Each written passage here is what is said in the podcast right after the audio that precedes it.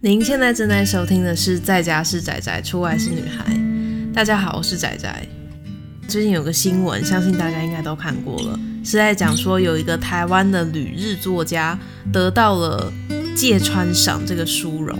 芥川赏虽然不是日本最大的文学大奖，但是是一个非常重要的文学相关的奖项。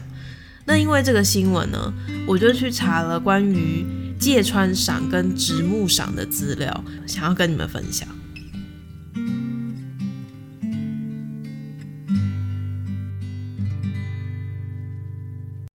要讲到芥川赏跟直木赏呢，首先要先讲到一个很重要的人，《文艺春秋》的经营者，他自己同时也是一个作家，叫做菊池宽。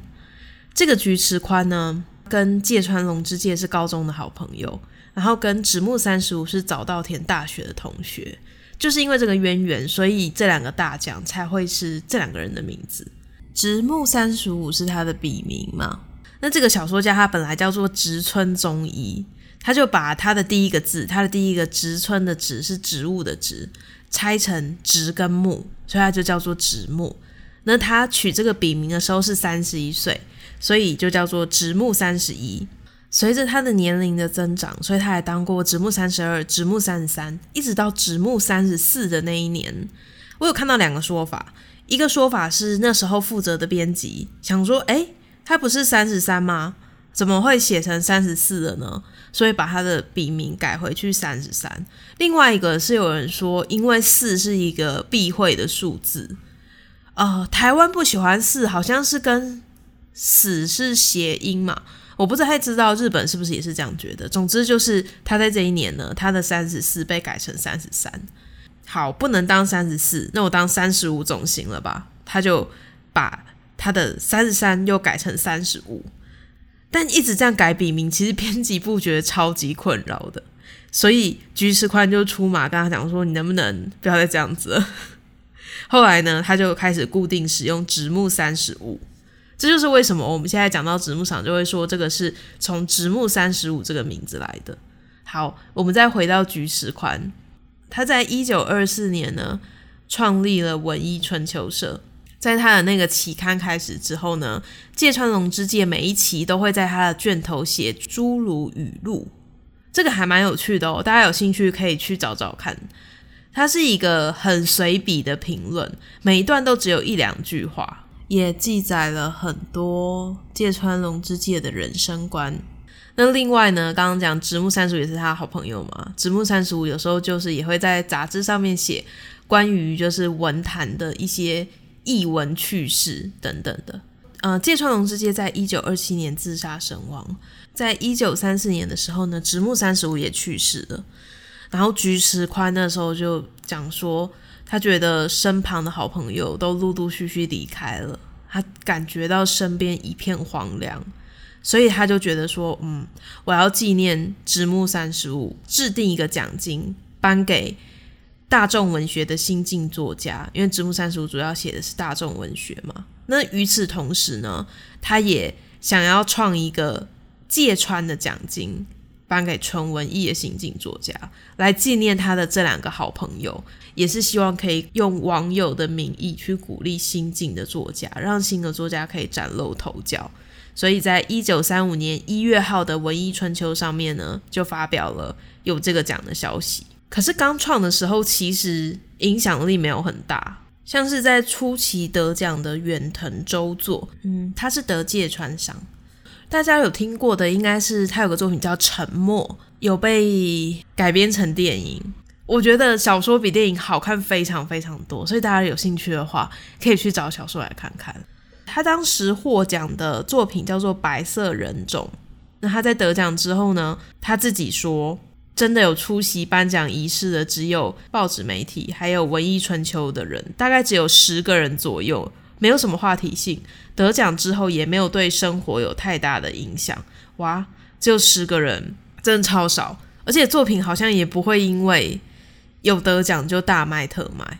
呃，所以呢，这个奖感觉起来，除了奖金可以让得奖的人有更多余裕写作之外，好像就没有什么厉害的地方。那从一九三五年开始，除了就是后来受到战争影响，在一九四五到一九四八年有停办。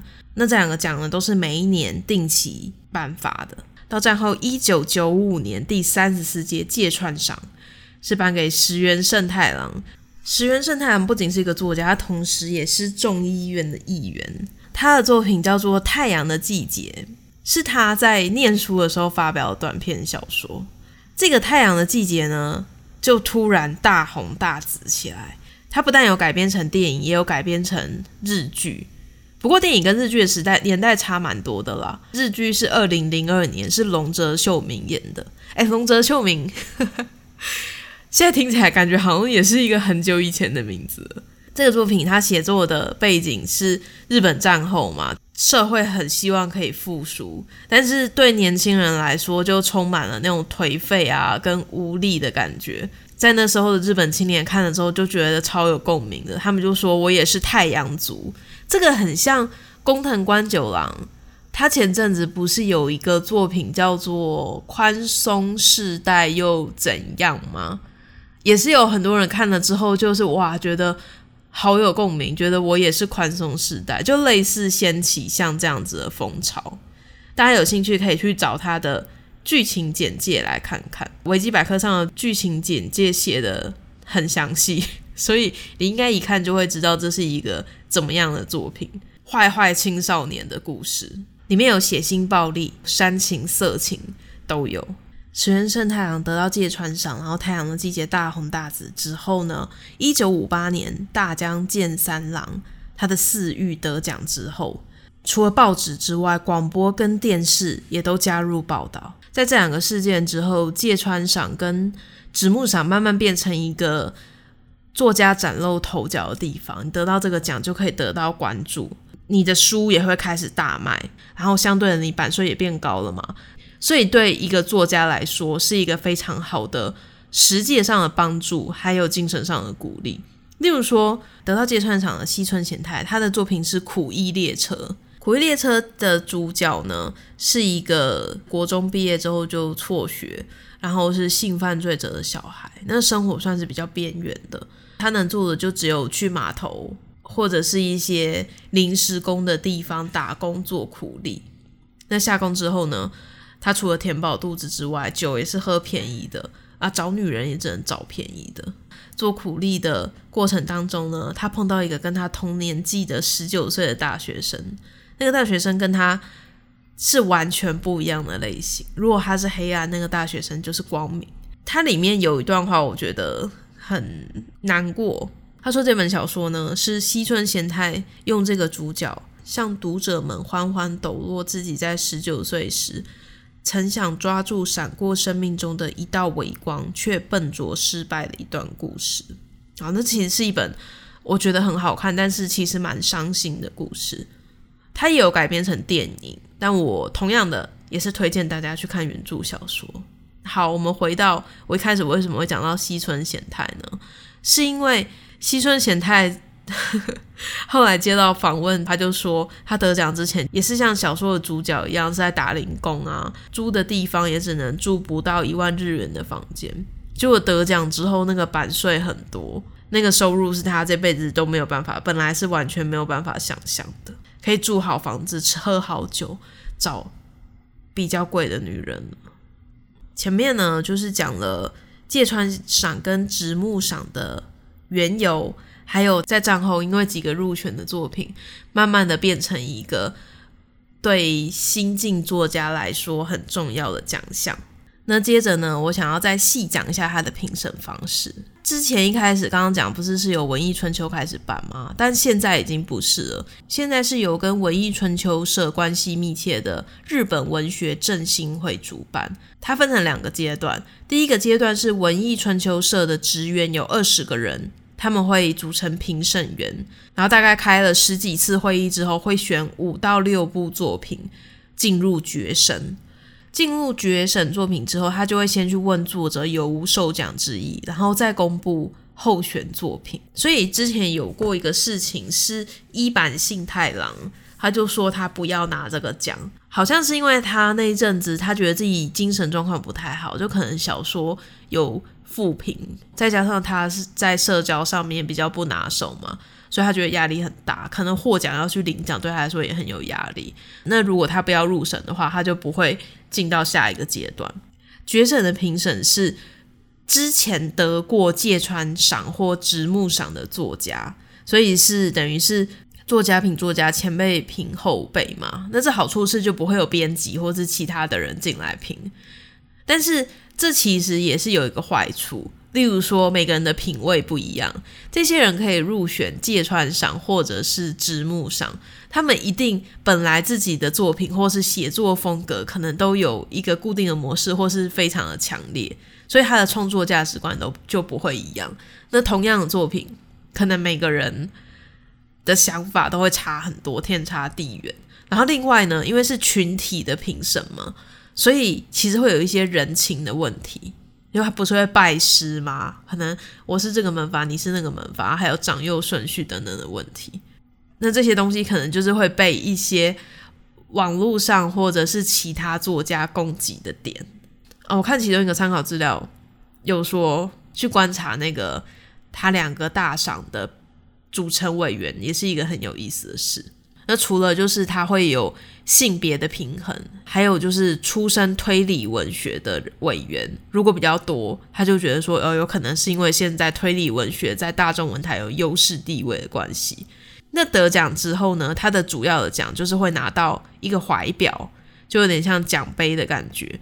奖金的话，以前是五百元日币，应该是很大的意思，现在是一百万日币。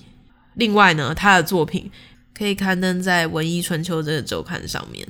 接着，我想要来讲一下芥川赏跟直木赏的差异。一般来讲，就是说芥川赏是讲纯文学，然后选的多半是中短篇的作品；直木赏选的是大众文学，那多半是单行本。我还蛮喜欢菊池宽他自己对这两个奖的评选方式的。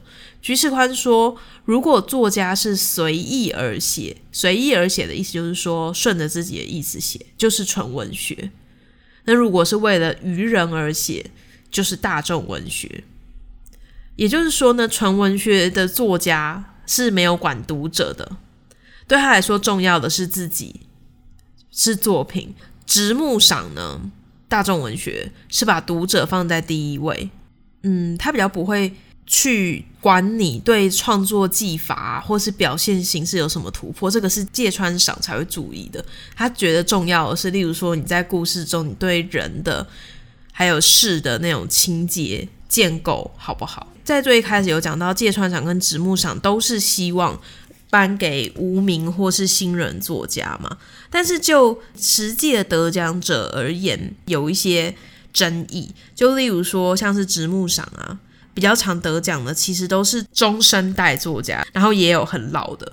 我有在一个地方看个解释，我觉得讲的不错。他讲的是说，如果你是大众文学，你要就是真的已经知道，就是被大家所接受，通常都已经是写作一段时间的人。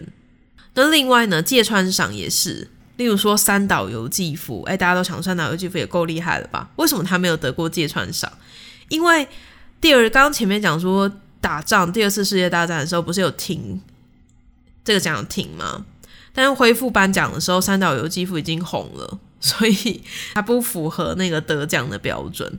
另外呢，前面就是讲到大江健三郎啊，大江健三郎其实他在真的得到芥川奖的前一年就已经有入围过，但他输了。后来他在这半年里面，他就有一直发表新作，然后变得越来越有名。得奖那一年的时候，他其实也已经不是无名的作家，所以其实这就是蛮难评断的，就是因为这种，就是像刚刚讲的，可能评审的争议性啊，或者是给奖的那个定义上的争议性，呃，会发生一些就是奇妙的故事吧，不见得是真的很有趣。我讲几个给大家听，例如说，太宰治他其实是很想要得芥川赏的。有一个说法是说，他因为他当初不是滥用，传说他滥用药物嘛，那他为了买药，他就欠很多钱，所以他就想说，哇，芥川赏赏金有五百日元，好多哦，表示五百日元那时候真的很多，他就很想要得到芥川赏。一开始佐藤春夫看了太宰治的《小丑之花》，有人说他是《人间失格》的前传，这个我没有看过，不过我看介绍，我觉得应该蛮有趣的。佐藤春夫就透过学生跟太宰治说：“我觉得我对你很欣赏。”然后太宰治就超高兴，他就回很热情的信，然后就说：“我愿意就是视你为师，有没有？就是投诚，就说真的，你这么欣赏我，我也觉得很高兴。”那时候同期的。另外一个评审是川端康成，川端康成就没有那么喜欢他了，因为他那时候就太宰治就有很多风评不好的事啊，例如说就会无故失踪啊，然后还会用药。川端在选评里面有讲说，作者目前的生活乌烟瘴气，可惜还没有办法发挥才能。哇，太宰治看到这个选评震怒，想说你们这些人不颁奖给我就算了，然后还这样讲我。所以他就开始发表一些对川端有敌意的文章，然后还说佐藤春夫就是一个不守承诺的人，就开始诋毁这两个评审。啊，本来很佐藤春夫不是很喜欢太宰治吗？后来他就是被这样骂一骂，就觉得哇，我对你真的很失望。所以他也公开表明说，我很讨厌太宰治。三个人都是听过的文坛名家嘛，造成一个很大的骚动。这个芥川赏事件是一个很大的事件。另外有一个是我觉得嘛，自己觉得蛮有趣的，就是有一个人叫做筒井康隆，如果有在喜欢看动画作品的，应该会对他有印象。他是《盗梦侦探》跟《穿越时空的少女》的原著，在他三次在直木赏失利之后呢，他就写了一个作品叫做《助跑》。那这个作品呢，里面呢有一个人很想要。得到某一个文学相关的奖项，他在里面就有讲说，那个奖其实在审查有很多黑暗面啊什么的，哇，这实在是太明示了。这个作品在看的时候，就有直木上的评审委员去抗议跟关切，呃，他要改成电影，诶，我去找资料的时候，我有看到好像叫做小说家杀人事件，所以在他的故事里，男主角落选之后，最后把评审委员杀死。真的很气耶，所以这就是很有趣，就是没有得奖，然后生气这样子。好，第三个故事呢是关于邱永汉的故事。刚刚讲说那个让芥川赏红起来的那个作品，就是石原慎太郎的《太阳的季节》嘛。那一年的芥川赏是《太阳的季节》，那一年的直木赏其实是邱永汉的《香港》。邱永汉，大家听这名字有没有什么特别感觉？他就是永汉日语的永汉呐、啊。这个是我在直播的时候，就是卡欧讲的，很厉害。怎么会刚好知道这个事情？他的香港讲的是二二八前后，就是台湾的政治流亡者的生活。他同时也是第一个非日本籍人士得到这个奖，诶，超厉害的。在维基百科上可以看到，邱永汉说：“这都是他人生最大的光荣。可惜那一年，同时获得另一个重要奖项芥川赏的石原慎太郎，把所有得奖者的光芒都掩盖过去，好可怜哦！这本来是一个超厉害、大红大紫的机会耶。好，总之，永汉日语的邱永汉又得过直木赏。如果不是讲芥川的话，讲直木赏就有很多，例如说像陈顺成啊。”青玉狮子香炉嘛，那个很好看，就是工匠跟艺术的故事。还有东山昌良的流啊，这几个人他们都有得过直木赏。不过芥川赏的话，真的是李青峰是第一个啊。那如果想要就是更了解李青峰相关的新闻的话，大家可以去找找看，或是之后如果有机会，我在想，就是现在大家开头都已经介绍很多他的那个由来了。我如果真的去看了他的书。然后有什么感想的话，就是可以做一集来介绍。那这一集呢，就是主要是讲芥川赏跟直木赏的由来、分类，还有译文。如果你喜欢我的内容的话，可以到 Apple Podcast 或是 KKBox 等等地方订阅我，或是给我五星好评。那今天节目就到这里，希望你们会喜欢。我是仔仔。